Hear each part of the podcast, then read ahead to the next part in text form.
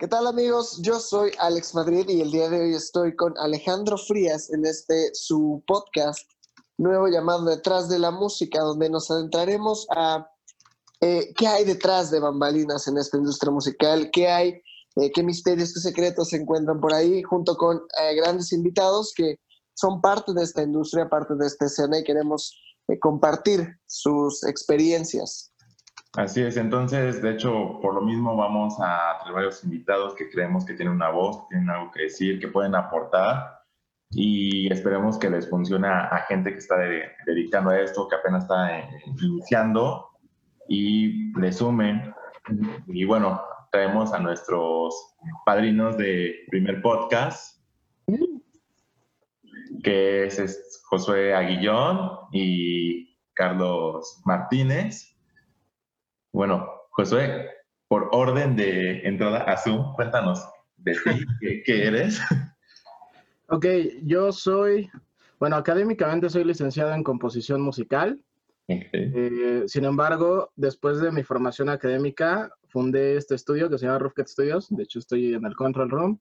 En la contingencia he hecho todos los Zooms desde aquí. Eh, y logramos hacer el live room y todo. Después ya comenzó a crecer el equipo con, con chicos del TEC y, algunos otros que estaban interesados en, en aprender. Y hemos hecho desde producción musical, desde grabación, maquetas, hasta masterización y poco a poco la distribución digital y ayudarles un poquito más allá.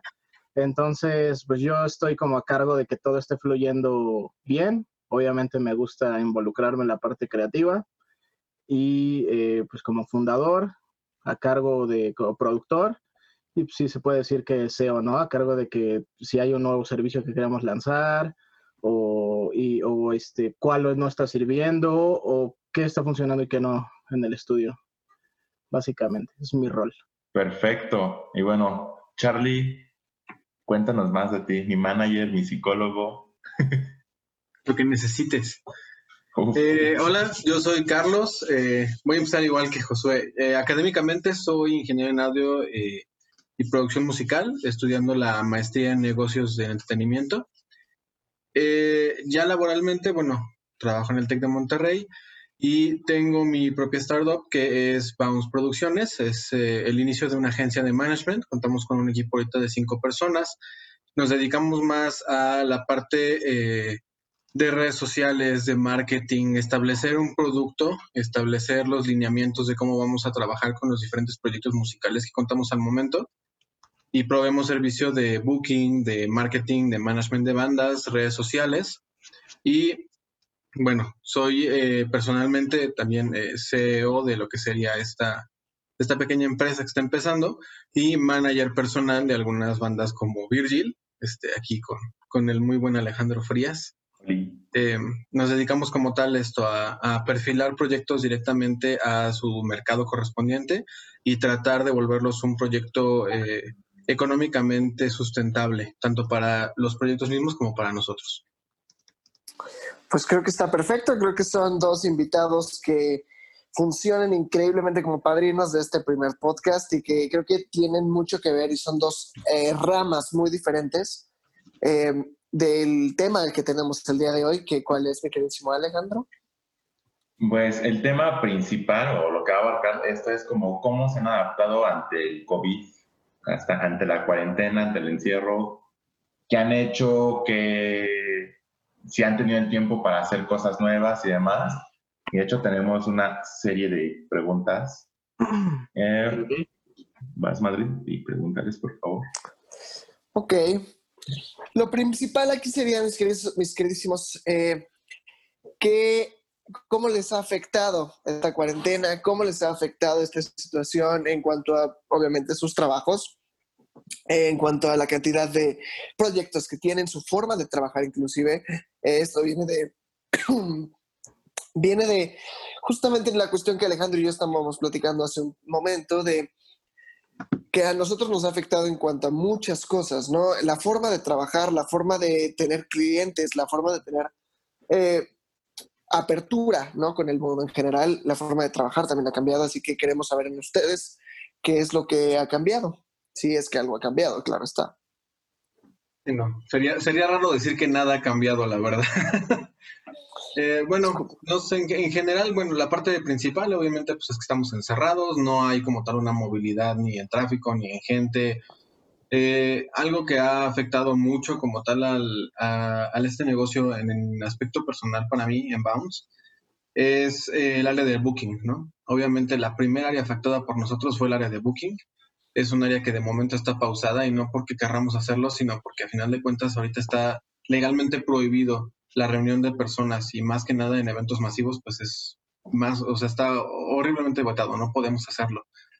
Hemos eh, teorizado y hemos trabajado en lo que serían los streams en algún momento, covers de cuarentena, presentaciones en vivo en alguna plataforma, en vivos en YouTube, lo cual ha sido como, pues, pues no te diré que la solución, en realidad lo veo como un parche de momento, ¿no? Es algo muy interesante el ver cómo nos adaptamos de buenas a primeras, pero pues esto fue una adaptación de un mes más o menos, como todos los eh, artistas que teníamos y artistas nacionales e internacionales empezaron a ocupar este tipo de, de estrategias, ¿no? Ha sido algo muy benéfico eh, en cuanto a que todavía tenemos una presencia de marca, se sigue manejando eh, que los artistas estén presentes. También ha sido algo no tan benéfico, muchas personas han perdido dinero de esta parte, ¿no? Empezando pues, con servicios de renta, empezando con riggers, con stagehands, todo el, sector ¿no? Eh, de labor y mano de obra que trabajaba dentro de los escenarios, pues ahorita está parado y no tiene manera de, de estar generando esos ingresos. En segunda parte nos enfrentamos al nuevo dilema. Las personas que ya se enteraron que ahora pueden hacer conciertos gratis y funcionan, pues ahora han estado haciendo sus, solicitudes de que ya lo sigan haciendo, ¿no? A pesar de que la cuarentena... Creo que Facebook, ¿no? Te está dando chance de que hagas tus como foto en vivos y, y, tus fans te pueden aportar dinero. Así es. Esto teóricamente y en, en artículos de varias personas que, que, saben mucho más que yo, la verdad, pues se ha teorizado que puede ser una nueva entrada, ¿no? Y más que una nueva entrada, una nueva rama del sector de, del entretenimiento, lo cual es muy interesante se está trabajando con tecnologías VR, con tecnologías 4D, para estar trabajando lo que serían los nuevos shows. Sabemos de antemano que el gobierno va a cesar algunas de estas restricciones en un mes o un poco menos, este, porque pues ya no se puede dar a más, pero eh, el término de eventos y el término de reuniones masivas probablemente no termine ni siquiera este año y probablemente se vuelva algo que con lo que tengamos que vivir, ¿no? O sea, no estamos esperando que esto del distanciamiento social pare, sino que se va a seguir manteniendo. Y la tendencia es que ya no va a haber eh, un, echarnos para atrás en esta parte, ¿no? En el aspecto mío es como el área más afectada en cuanto a esto de la cuarentena. Redes sociales, eh, marketing, todo se puede variar, todo tiene eh, ramificaciones hacia la parte digital, lo cual es muy bueno, seguimos trabajando. El área de management, pues continuamos dando servicio, hablando con las bandas, viendo que, están trabajando, pendientes a ellas. Una gran ventaja, pues, es que muchos contamos con un área de trabajo ya dedicada a esto. O sea, eh, si bien los estudios de grabación son una parte muy importante, creo que ahorita es, bueno saber que no nos quedamos parados. Este, porque en hace unos años seguramente el caso hubiera sido que la mitad del sector se hubiera quedado parada por esta parte de la tecnología. Entonces, eso fue eh, bueno y... La era digital nos ha ayudado bastante. Creo que es. la evolución natural, ¿no? O sea, así como otras ramas, por ejemplo, un trabajo de oficina, eh, la nueva tendencia es el home office y al final eh, está demostrado que uno es más productivo en ciertos aspectos en home office. Obviamente la empresa se ahorra muchísimo más dinero, el empleado se ahorra transportes y demás. Hay ventajas del home office, ¿no? Así que creo que nuestra industria es parte de la evolución, ¿no? Y en este punto es o te adaptas o mueres. Y creo que es justo lo que estamos haciendo, ¿no? Lo que Charlie menciona, creo que es importantísimo. Una punto importante a saber es, es que no podemos descartar las partes de producciones grandes, ¿no? Este, Josué no nos va a dejar mentir en ese aspecto nunca. No podemos descartar un estudio de grabación, no podemos descartar un estudio de TV, un estudio de fotografía. Jamás lo vamos a poder descartar porque no todos tenemos medio millón, un millón, dos millones en nuestra casa. Tenemos el equipo necesario para seguir trabajando, eh, la realidad es que eventualmente vamos a necesitar salir y volver a trabajar en proyectos en lugares específicos o en salas más, este, con mejor equipo, con mejor inversión que el nuestro, porque siempre las hay. Entonces, la ventaja que yo veo ahorita es como ustedes lo dicen, eh, no nos quedamos parados en la producción, no nos quedamos parados a medios proyectos, pero tampoco hemos avanzado al mismo paso. Creo que estamos como, ahorita como se llamaría, eh, como con bastón, ¿no? Estamos con un bastón apoyados en lo que podemos, pero es necesario regresar a trabajar. Esa para mí sería como la, parte más importante. Regresar a trabajar nos va a ayudar a todos a seguir, a seguir creciendo en la industria. Ok. ¿Y a ti, José, o sea, cómo te ha afectado? ¿Qué has hecho para...? Porque sí vi algunas estrategias que empezaste a hacer para combatir esta parte del COVID, como las mezclas online o de los videos para que sean sus... ¿Cómo se llama? Sí. Bueno, lo que estamos haciendo ahorita, pero musical, de sus Instagram Live, todo esto. Sí, pues eso es parte de una apertura que ya estábamos planeando desde antes. De hecho, el COVID fue como ya, o sea, fue el gran golpe para totalmente sacarlo. Entonces, ¿qué hemos aprovechado? Ahorita ya sacamos la página de internet, sacamos infraestructura para poder ofrecer mezclas en línea o masterización en línea en general a la gente de América Latina o habla hispana. Eh, ¿Qué, más, qué otras estrategias hemos adoptado? Si nos hemos ido más a apoyar a los chicos en cuanto a su eh, cómo se están distribuyendo, revisar sus números, todo lo que no estábamos haciendo antes, que sabíamos que teníamos que hacer, ahorita le estamos poniendo muchísima atención. Eh, definitivamente yo creo que Booking y todo lo que tiene que ser en vivo está ceros. Eh, lamentablemente yo creo que es muy difícil adaptar esa industria porque esa industria lo que vende es experiencia y es real. O sea, el VR yo entiendo que puede ser una alternativa, pero nadie, o sea, no, no tienen todos un VR como todos tienen un celular, ¿no? Eh, eh, sin embargo, sí, o sea, tiene que haber adaptación. A mí me gusta mucho la idea eh, de que esto está impulsando a todos los productores, incluso a todos los músicos. Yo creo que ya les está diciendo, no basta con que sepas tocar un instrumento, necesitas saber grabarte en casa. ¿No? Entonces, eh, eso totalmente yo creo que es, un impulso y esta enfermedad, esta pandemia lo que está haciendo es hacerles caer en esa realidad que ya se venía desde antes de que tenían la necesidad de grabarse en casa porque ahorita podemos centralizarlo todo en un estudio que está en otro país y que cada quien se grabe en casa con un micrófono de suficiente calidad, una interfaz de suficiente calidad, que ahorita honestamente ya es muy, muy, muy, muy verosímil, o sea, ya es muy, es totalmente realista que un músico pueda invertir lo suficiente, o sea, es lo mismo que puede invertir a veces en un instrumento, ¿no? Entonces, esa es una de las adaptaciones que creo que tiene que haber a nivel musical. Todos los músicos creo que ahora van a tener esa necesidad de educarse, autoeducarse y invertir. Entonces yo creo que ese es un nicho que se está abriendo porque vamos a comenzar a producir más de forma remota.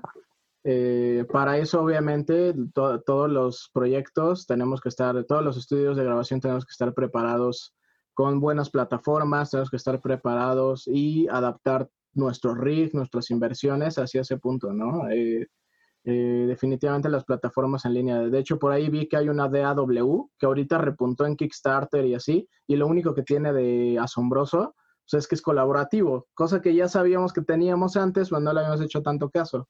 Pero ahora es colaborativo, ¿no? Entonces vamos a tener que educar y ahí ya se abre un nicho también educativo de que los músicos van a tener que, tener una base mínima de, ingeniería de audio para autograbarse, ¿no? Eh, eso es una de las cosas. Como dice Carlos, yo también coincido en que no creo que regresemos a, a lo que era antes. O sea, definitivamente creo que va a haber cierta paranoia, también cierto miedo, ciertos riesgos reales y va a tener que haber cierto distanciamiento social y eso va a ser un agua sobre todo yo creo que para la parte de shows en vivo. Ya quiero ver, no sé cómo le van a hacer, si los van a poner como saleros a dos, tres metros cada uno. Claro, o sea, por ejemplo, un, foro solo van a reanudar yo creo que hasta el otro año, pero la gente cómo va a reaccionar ante ir a un foro solo. Es una, es una cosa muy interesante ahí, o sea, y es como lo dice José, o sea, el hecho de que reabran foros o que reabran bares o lo que sea, no va a asegurar que vayan las personas. No te va a asegurar un aforo, aunque vendas los boletos, aunque te dediques a hacer toda la estrategia, todavía tenemos el miedo colectivo, ¿no? Es por eso que se platica de estrategias como los streamings, como conciertos virtuales. Se está trabajando, eh, y eso es propuestas nada más, de cómo hacer eh, justamente los conciertos virtuales con la producción necesaria para cobrar un boleto. Fue un hecho muy platicado ahorita. Se hacen los lives y salió Alejandro Fernández, salió Alejandro Sanz, salieron mil y un artistas a hacer sus presentaciones, pero todo fue gratis. Justamente no vi el de... Estaba viendo mi mamá el de Alejandro Fernández. Cosa, por ejemplo, mi mamá nunca va a conciertos, jamás, pero ese sí lo vio. Entonces, creo que hay cierta gente que ahora se va a capturar a través de estos nuevos formatos que no se capturaba antes, pero la que se capturaba antes es terreno inexplorado, o sea, no, no sabemos todavía cómo, cómo va a reaccionar la, la, gente, los fans en general, ¿no? Es ofrecer una nueva Claro, es como lo que está pasando mucho con el cine. O sea, no sé si a ustedes les ha pasado, eh, por ejemplo, ahorita que dices, extraño el cine porque extraño el, el área, pero por algo el éxito de Netflix y de las eh, eh, aplicaciones de streaming, porque hay gente que no quiere ir al cine, que no quiere estar cerca de la gente, que si algo le choca del cine es la gente. Supongo que lo mismo pasa en los conciertos. Lo mismo que dice Josué. O sea, gente que diga, ¿sabes qué? No me gusta esta idea de ir a un estudio como tal. Ok, pues me puedo grabar en mi casa. No me gusta la presión de que el productor me esté viendo porque me pongo de nervios, porque estoy ansioso. La razón que se te antoje. Ok, me grabo en mi casa, le mando el audio y sí, y listo. Puedo hacer las tomas que se me antojen sin necesidad de pagar extra. claro. Es, creo que es una puerta abierta y como dices, eh, Pro Tools ya lo había hecho con el, la nube colaborativa y creo que Google lo hizo hace muchísimo más con Drive. Así que al final de cuentas es, eh, a lo que vamos. Mira, ideas nuevas no hay. E, es algo muy real en este mundo. Ideas nuevas no hay. Existe la innovación, que es algo bien diferente, ¿no? Buscamos refrescar ciertas ideas. Ahora te voy a poner un, panorama que un maestro nos puso hace poco. Imagínate eh, cómo fue el cambio de los teléfonos, ¿no? Ejemplo que mencionó muy acertadamente Josué. Ahorita todos tenemos un teléfono y en su momento hace 15 años, ¿te gusta? No era común. El tener un teléfono era algo así como de lujo, ¿no? Estamos de acuerdo que los primeros teléfonos eran pesados, eran grandes, eran horribles y aparte eran carísimos. Estamos en una etapa donde el primer sistema VR cuando salió estaba ¿qué te gustó? Un millón de pesos y eran experimentales, ¿no? Ibas a un laboratorio de realidad virtual, te ponían el traje y lo trabajabas. Pasaste a los game sets, nos metemos con marcas como HTC, como Vive, eh, el modelo Vive, perdón, que estaban entrando en mercado en unos 40, unos 40 50 mil pesos. Ahora hay sistemas caseros que pueden trabajarlo a partir de 20 mil pesos. PlayStation 4 innovó sacando su sistema VR en 10 mil pesos. Entonces, estamos viendo un, un, bajón, ¿no? De por lo menos 50, 60% cada vez que un producto de estos nuevos sale. Lo mismo que pasó con el era de los teléfonos celulares. Imagínate el próximo concierto de nuestro padre Chayán, ¿no? Ahora que viene el Día de los Padres, lo tenemos que felicitar al muchacho. papá. Imagínate ahora esto. Vamos todos a la sala como familia en unos dos, tres años, que esta parte, una, una pandemia de la OMS se considera acabada después de dos, tres años. Estamos hablando de un panorama real. La OMS no lo va a declarar acabado hasta dentro de dos años mínimo. Imagínate que todos vamos a la sala, ponemos nuestro sistema VR que nos costó dos mil pesos más 500 por cada headset extra porque ya tenemos eh, el sistema económico para casa, nos lo ponemos y Papi Chayan lo que hace ahora en lugar de enfocar una cámara a todo el escenario es que tenemos una cámara al lado de él a la cual le canta directamente y tú traes con tus audífonos, con tu visor, en tu espacio personal viendo un concierto completamente personalizado, una producción en 4K, en HD, como una transmisión, hablando de que ya viene el 5G. Entonces podríamos tener un concierto en alta definición, de buena calidad, totalmente por stream, con una producción que amerite que cada persona que se conecte en tu casa pague unos 500, 600 pesos por boleto. Estamos hablando de un panorama muy diferente y obviamente no vamos a regresar de esta contingencia con lo mismo, se, te digo, se está estableciendo esta regla o se está pensando que la sana distancia se va a quedar. O sea, ya no es una, una medida de emergencia, es una medida que se va a quedar. Entonces, este tipo de panoramas no los podemos ver lejanos, no los podemos ver como que no van a pasarnos. La realidad es que viene con todo y es momento eh, donde el audio ya está mezclando con la programación, donde el audio se mezcló con lo digital, donde ya no estamos hablando de circuitos eléctricos, estamos hablando de una producción 360 que involucra desde un rigger, desde que involucra un, este, un jalacables que me traiga el café y me ponga un XLR, hasta el cuate de programación que va a estar en su cabina portátil metiéndole con todo a que mi transmisión siga saliendo, ¿no? La persona especializada en sistemas Dante, en sistemas de tecnología inalámbrica. Ya tenemos un montón de, de trabajos que van a empezar a surgir de esto que no son precisamente los que teníamos contemplados hace unos meses. Claro, y se supone que para, por ejemplo, crear un hábito se tiene que repetir algo por 21 días, si no me recuerdo.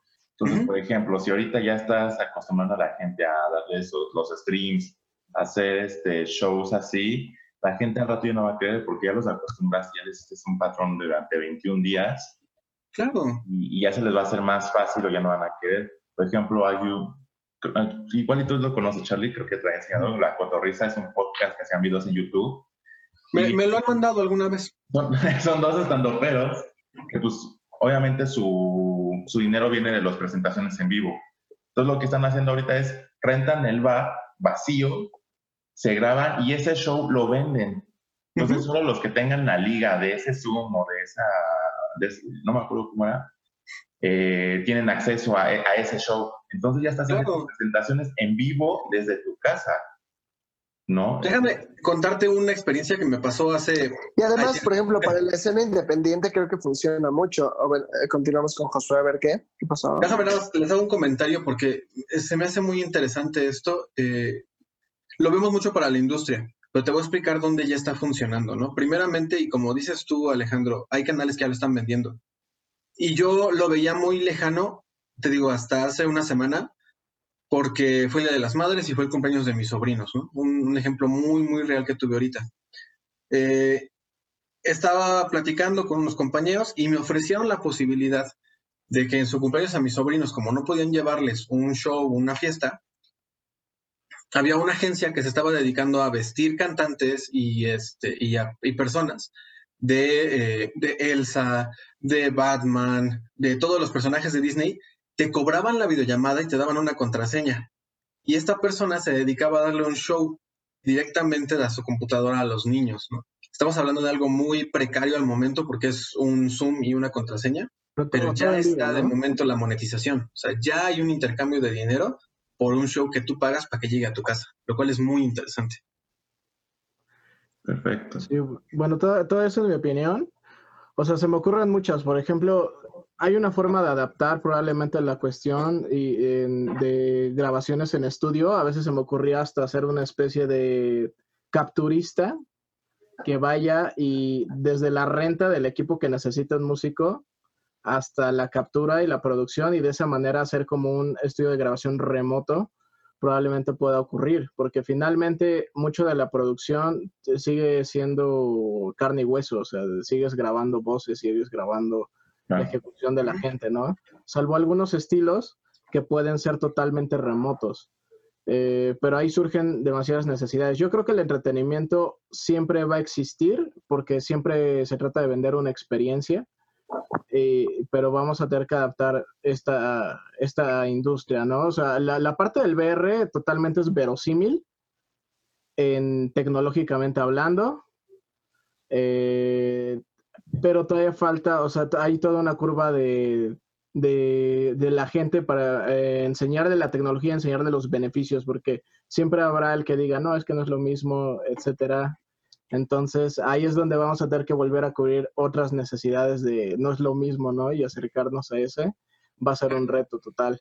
Eh, se me ocurre que, como dice Carlos, va a haber ahora otro tipo de, de ingenieros que tengan que estar más relacionados probablemente con la informática para tener yo creo que esa, esa experiencia mucho más, mucho más real en, nuestras producciones o en general para hacer otro tipo de formatos. Los videojuegos creo que van a tener un boom totalmente. Por ejemplo, y por ahí vi que Age of Empires 2 está en su segundo boom, si no es que probablemente el más duro de todos que ha tenido. la cantidad de descargas que tiene ahorita es una locura.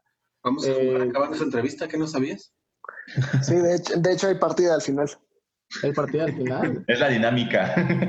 Es la dinámica. Sí, yo creo que, por ejemplo, la industria de los videojuegos va a ir súper bien. O sea, va súper bien. Veo por ahí oportunidades para ahorita prototipar lo que siempre hemos querido en cuestión de aumentar la calidad de sonidos caseros que puede tener la gente y vendérselos, porque ahora probablemente ya lo sientan más como una necesidad. Antes la gente era como el chicharito porque escuchaba en el metro, en el camión, en el transporte. Y ahorita yo creo que estoy, eh, esto, seguramente eso se fue hasta abajo, nadie quiere audífonos, todos van a querer sistemas de entretenimiento de todo tipo, desde televisiones hasta de audio y probablemente se armen otro tipo de formatos muy interesantes por ahí. Pero a la vez, no sé si ustedes ven esta área de oportunidad, creo que va un poquito más hacia tal vez Charlie en este aspecto. Eh, por ejemplo, hace poco eh, tuve, hice un pequeño video en mi canal eh, hablando de cómo lanzar un sencillo, ¿no? Y una persona, Gonx Alcántar, me dio un punto muy importante, que es el que actualmente la gente ya no va a ver música independiente a foros, o que es muy difícil que alguien pague un boleto. Voy a vender un poco tus artistas también.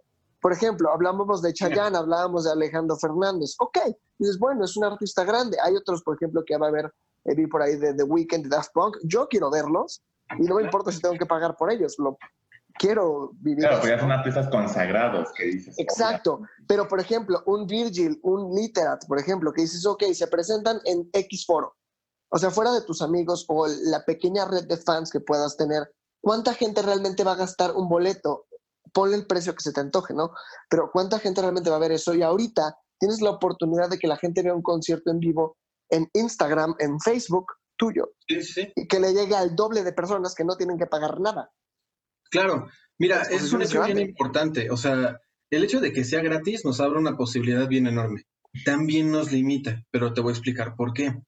Eh, todas estas bandas que mencionas, muchas gracias. O sea, Virgil Literat, eh, Quinta Esencia, Old Band. Eh, Virgil, son precisamente bandas que ahorita están empezando y obviamente tienen un muy largo camino por recorrer si es que quieren llegar a un nivel eh, medianamente grande. También se ha demostrado que artistas como Chayanne, artistas como Alejandro Fernández, ya no son el trending del momento, ¿no? Ya no va a haber un artista consagrado a nivel internacional de la misma manera que había eh, en el pasado. ¿Por qué? Pues por la cantidad increíble de oferta que existe. ya no va a haber Britney Spears, así de fácil. Ajá, o sea, ya no va a haber una Britney Spears. ¿Por qué? Porque por cada Britney Spears que inspiró ¿no? Por cada niña que se inspiró con esta Britney Spears, van a salir 100, 200, 5 mil proyectos similares.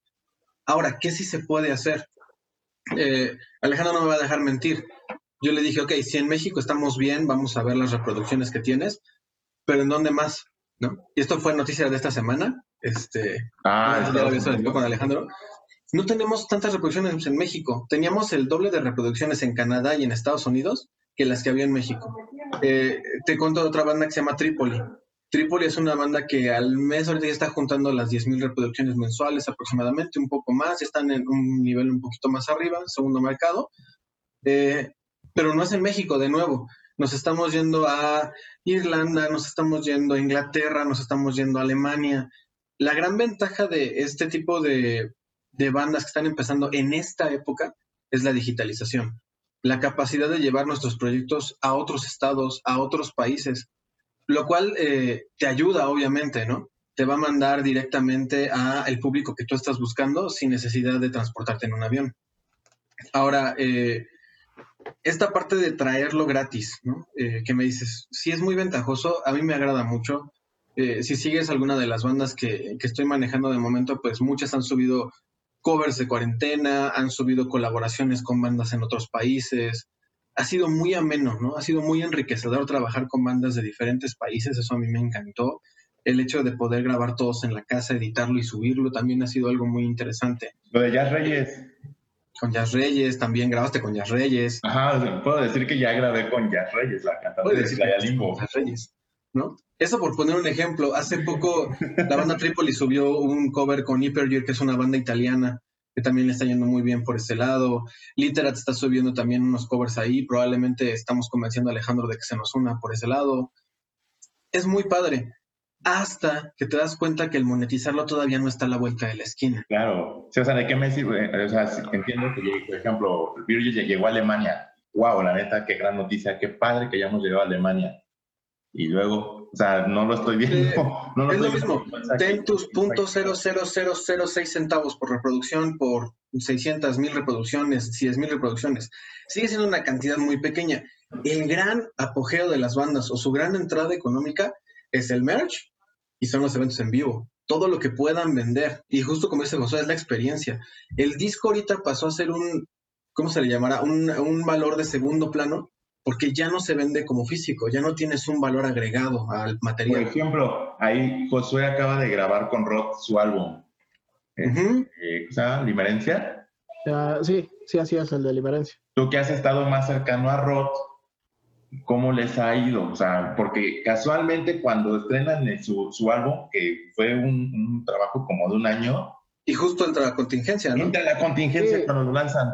Sí, con ellos teníamos una estrategia bastante marcada y era híbrida, porque teníamos en manos una listening party donde teníamos que invitar a medios y a prensa.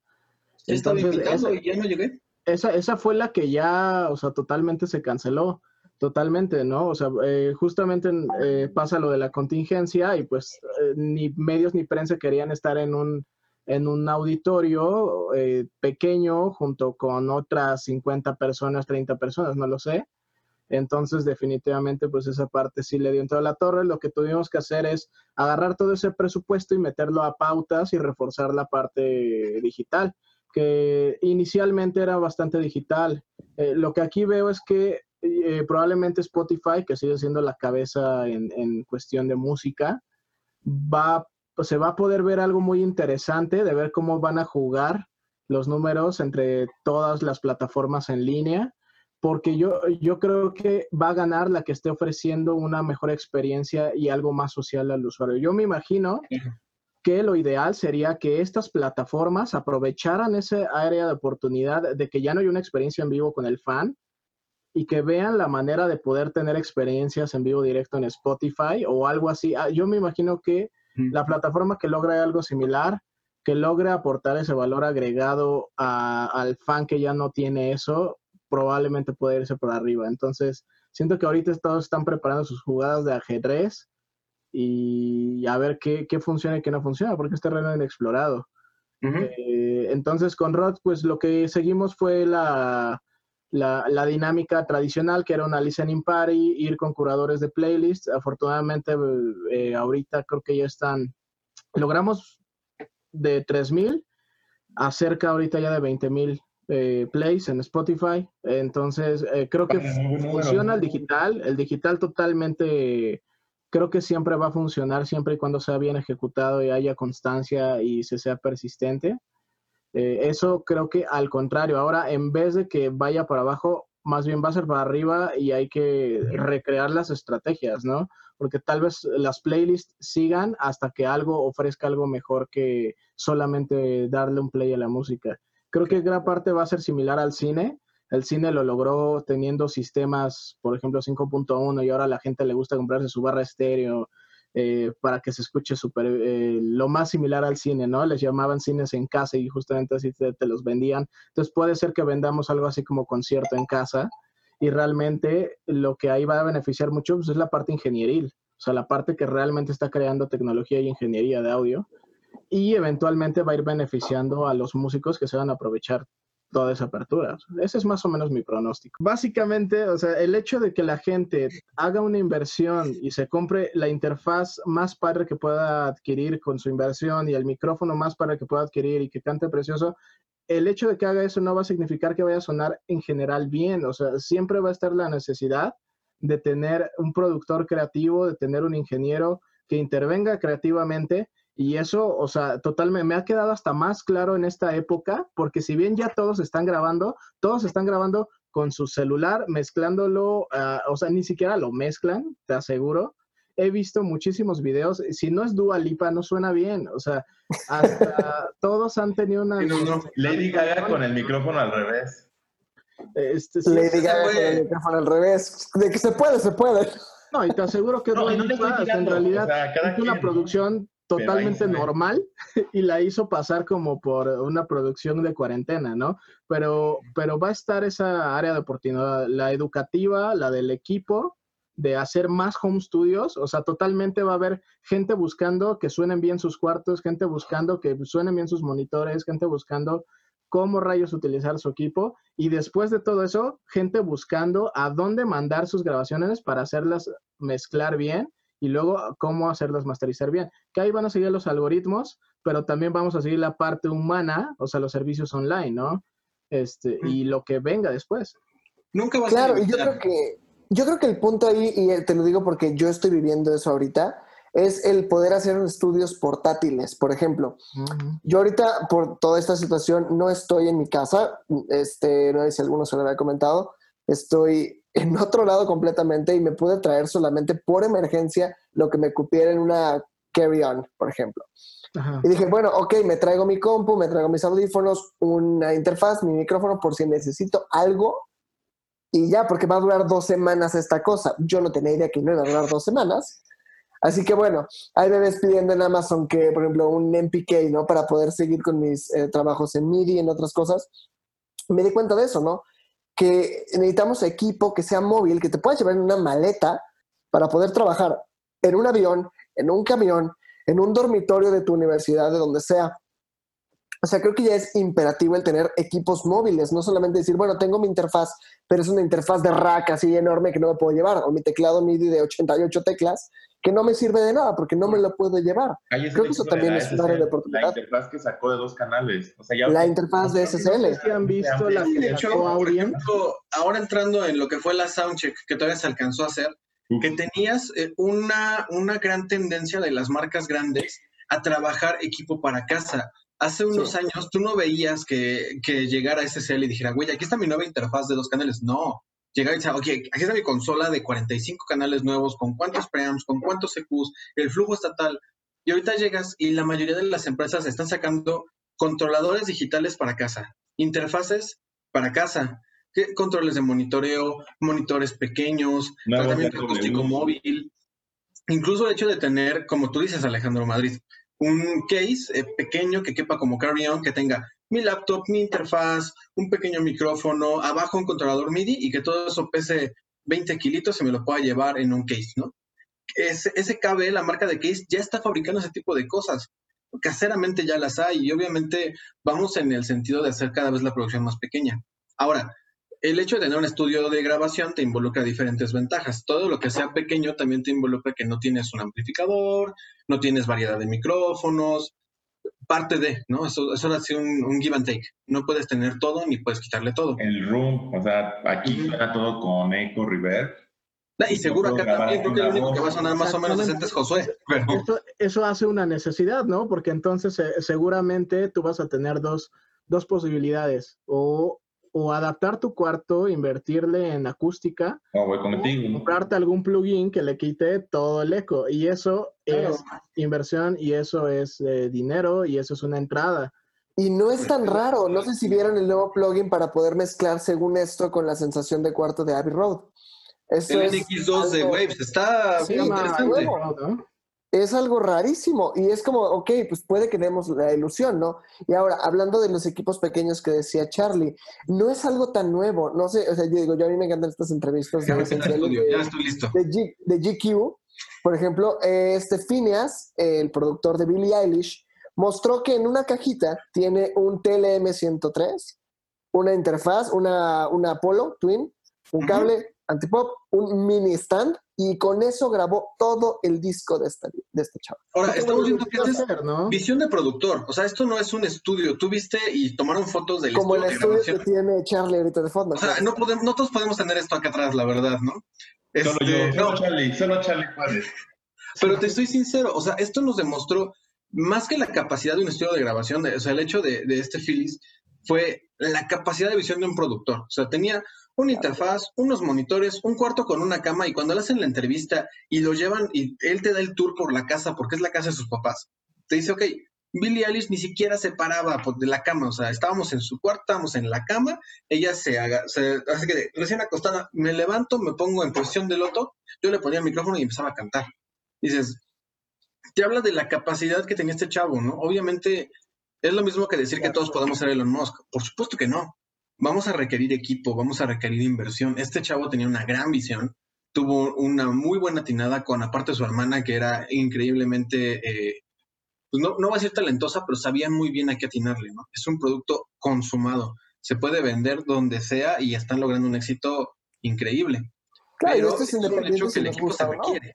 ¿Mande? Esto es independiente, si nos gusta o no su producto, al final está bien hecho. Sí, no.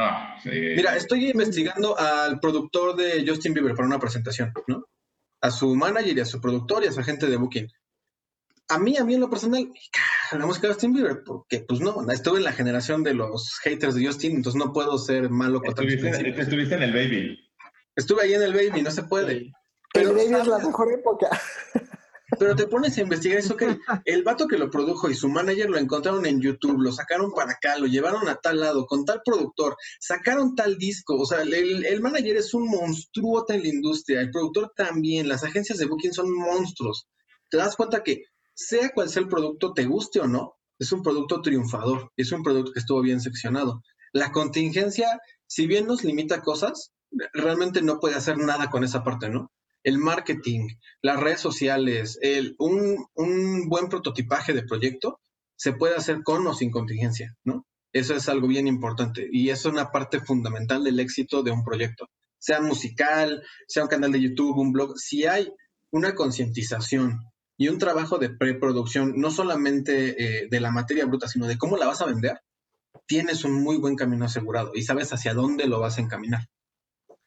Claro, y esto nos, nos lleva a nuestro segundo punto, que es justamente el, con este tiempo libre que ahora tenemos, eh, porque no tenemos que manejar, no tenemos porque de repente Exacto, entre comillas, porque hay escuela, hay trabajo, hay home office, hay diferentes cosas, pero tenemos un poquito más de tiempo porque no manejamos hacia ningún lugar. Tenemos un poco más de tiempo porque nos despertamos y podemos trabajar de inmediato. Eh, ¿Qué han hecho ustedes con este tiempo? ¿Han hecho nuevos productos, nuevos proyectos? ¿Han estudiado? ¿Han emprendido? No han hecho nada, que también es muy válido. No, claro, porque es una pandemia al final de cuentas. es, divertido, o sea, el hecho de... Hay un virus allá afuera, ¿por qué quisieras hacer algo, sabes? Puse un escenario aquí afuera en mi portón y hago conciertos diarios todos los... No es cierto, este... No, para nada. Pero sí que soy franco.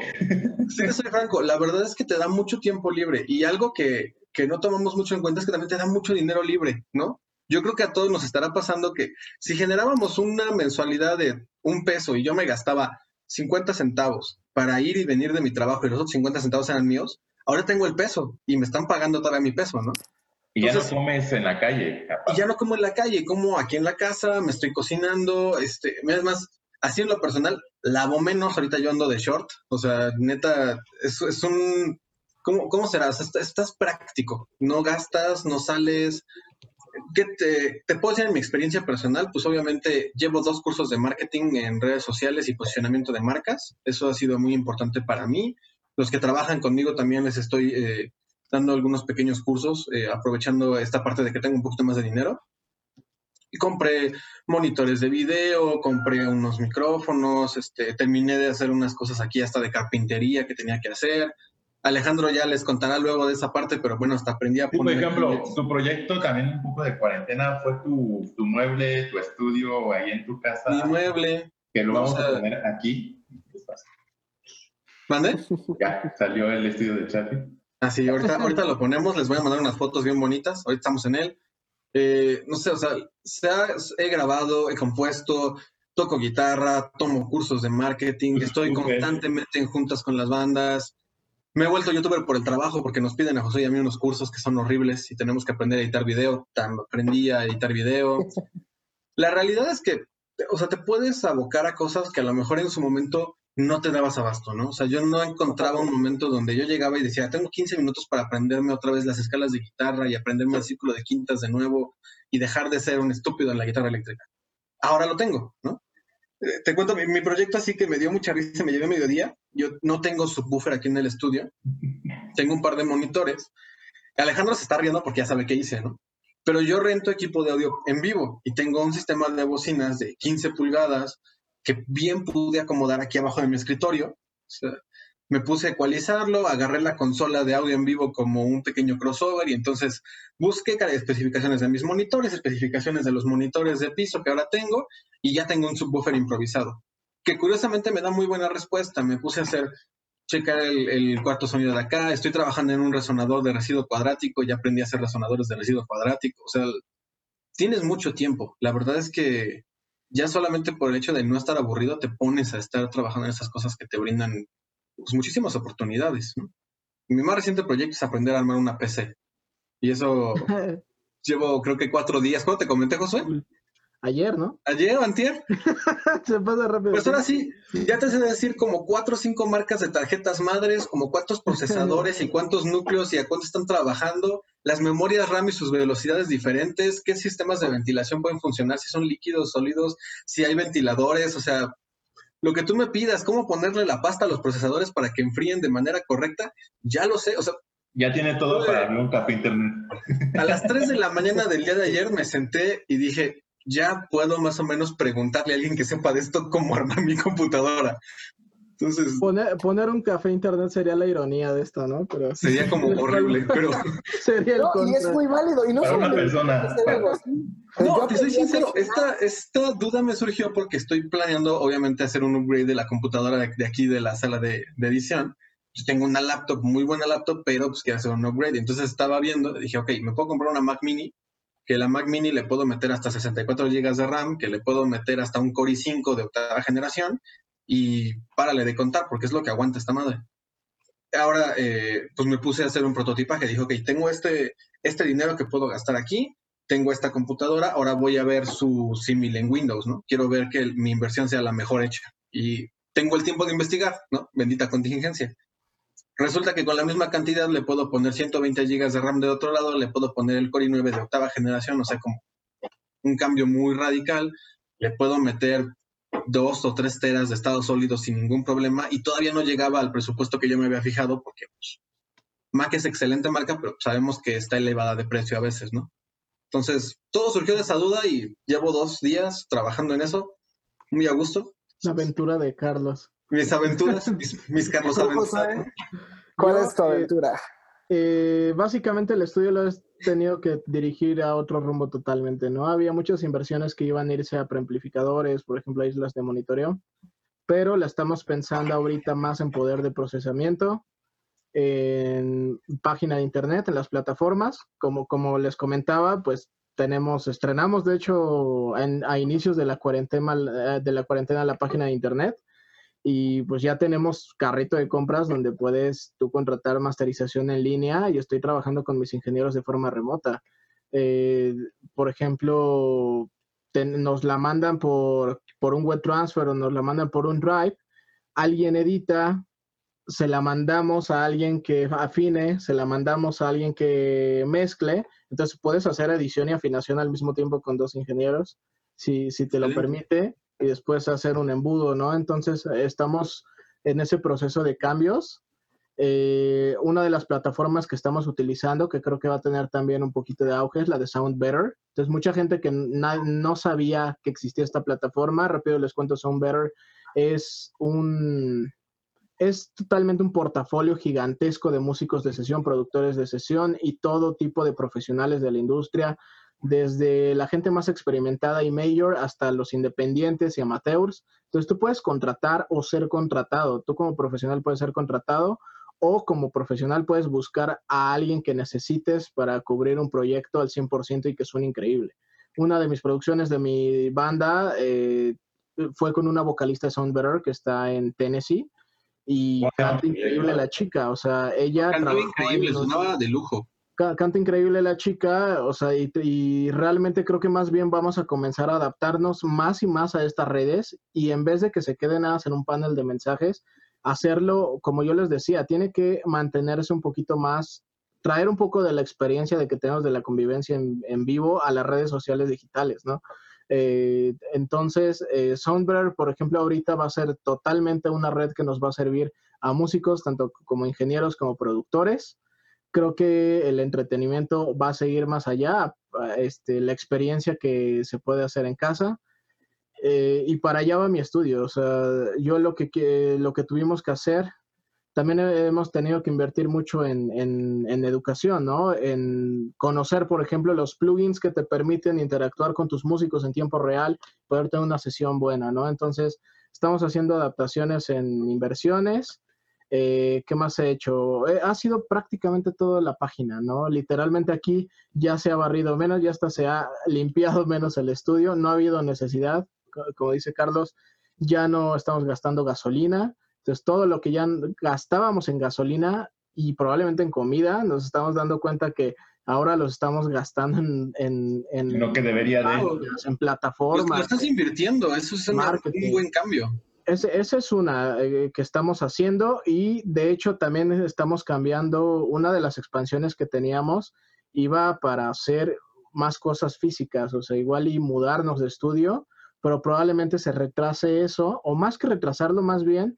lo vamos a cambiar por expandirnos a otro tipo de servicios en línea. Eh, eh, estamos a nada de comenzar a reclutar locutores para hacer un portafolio y comenzar la agencia, o sea, la parte de agencia Roofcat Studios. Entonces, Roofcat Studios hasta ahorita hemos servido 100% a artistas y músicos. Estamos a nada de servirle a empresas y eh, starters o empresas ya puestas que requieran música, diseño de audio, sonido en general, locución, perifoneo, y estoy seguro que van a necesitar contenido web. Estoy seguro. Entonces, eh, esa va a ser uno de los giros que vamos a incursionar y de hecho se está acelerando totalmente por la cuarentena. Probablemente lo hubiéramos lanzado a finales de año, pero ahorita lo vamos a lanzar en un mes o menos.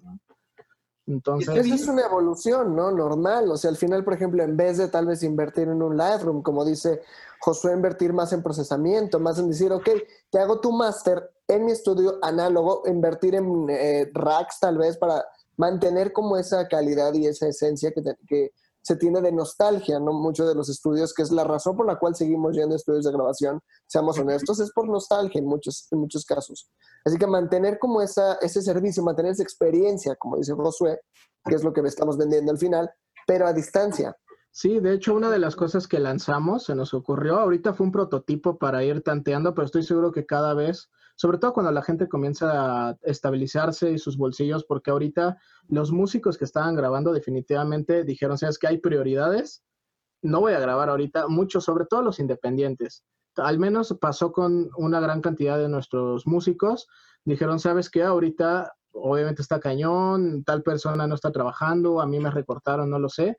Entonces, tal vez antes eh, eh, la música era mi segunda tercera prioridad, ¿no? Obviamente el músico profesional que lo único que hace es música va a tener que seguir invirtiendo y grabando, pero estos músicos que eran una gran parte de nuestro nicho, que son músicos independientes, que son proyectos a descubrir, eh, pues definitivamente no van a gastar en eso. Entonces yo siento que en el momento que se comienzan a estabilizar ellos, se va a abrir eh, una oportunidad también de negocio para los estudios. Eh, ahí es donde pensamos en un proyecto eh, en el estudio que básicamente trata de que nosotros hagamos el mix, el, el phone mix, algo así se llamaba, me comentaba este Caletti, que es uno de los chicos que nos está ayudando en el estudio y básicamente trata de que sí, ok, tú te vas a grabar con el micrófono de tu celular porque es lo mejor que tienes, o tal vez con el micrófono más chafita que tengas, pero mandos, mándalo a un estudio profesional y te aseguro que algo vamos a poder hacer para que suene lo mejor posible, ¿no? O sea, obviamente no te vamos a asegurar que va a sonar como si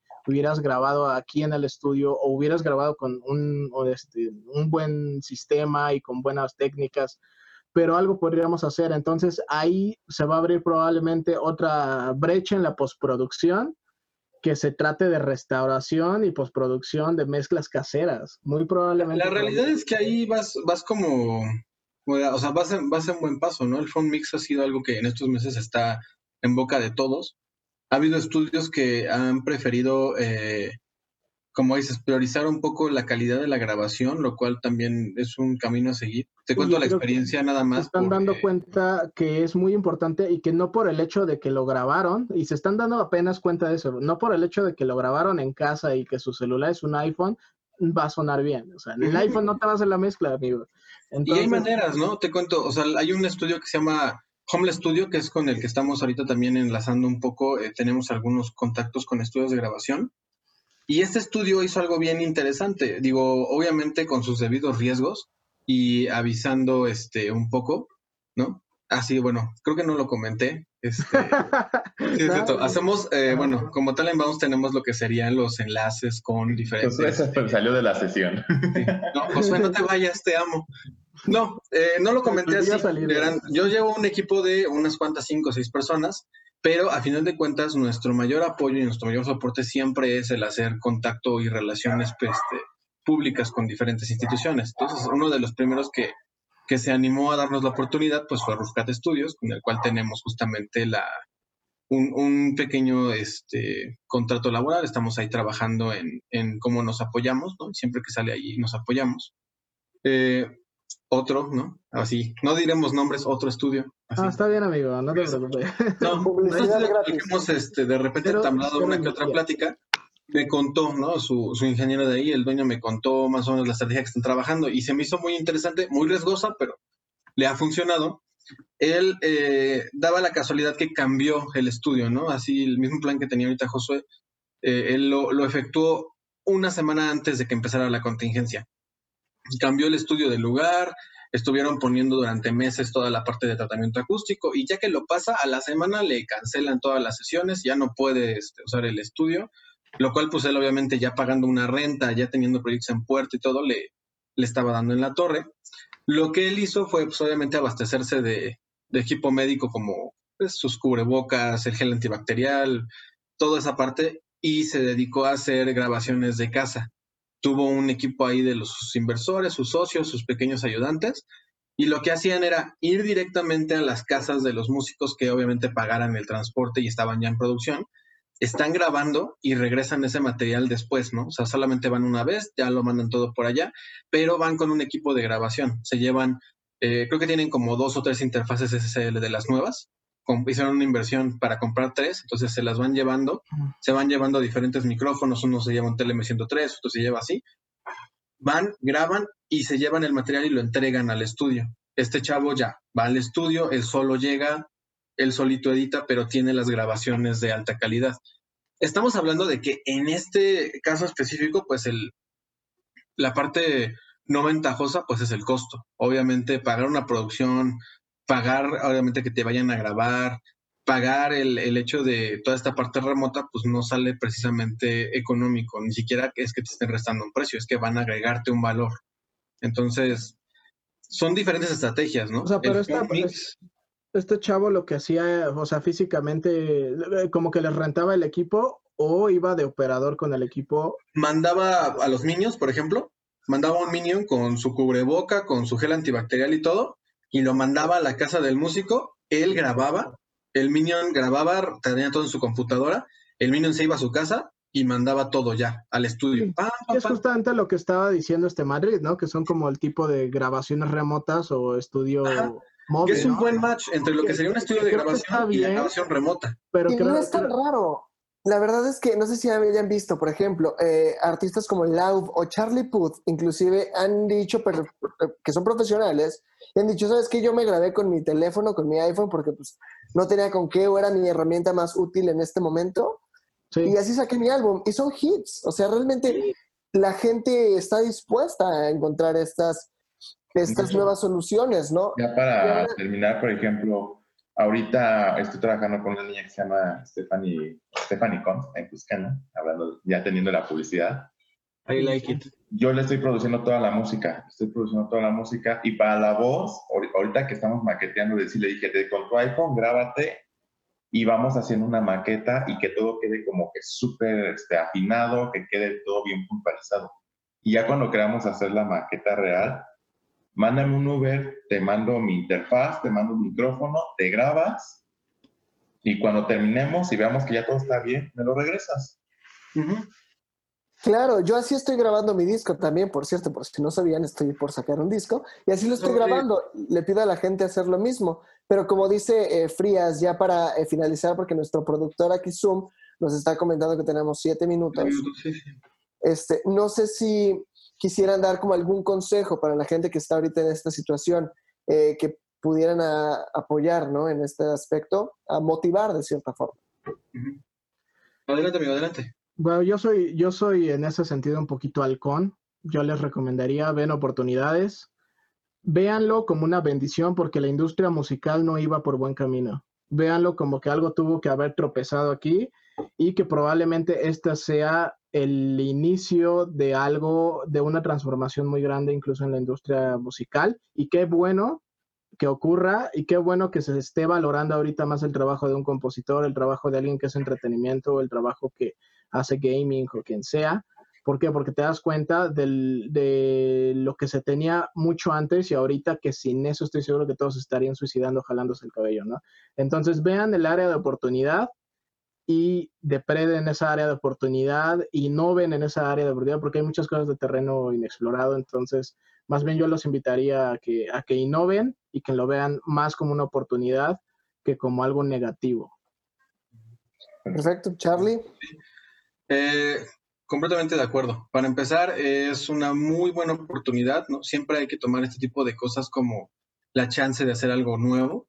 Eh, si bien estamos platicando de que muchas eh, partes de la industria están afectadas, también estamos hablando de que va a haber puestos nuevos, que va a haber oportunidades nuevas para desarrollarse y que las áreas que van a seguirse desarrollando están teniendo un boom.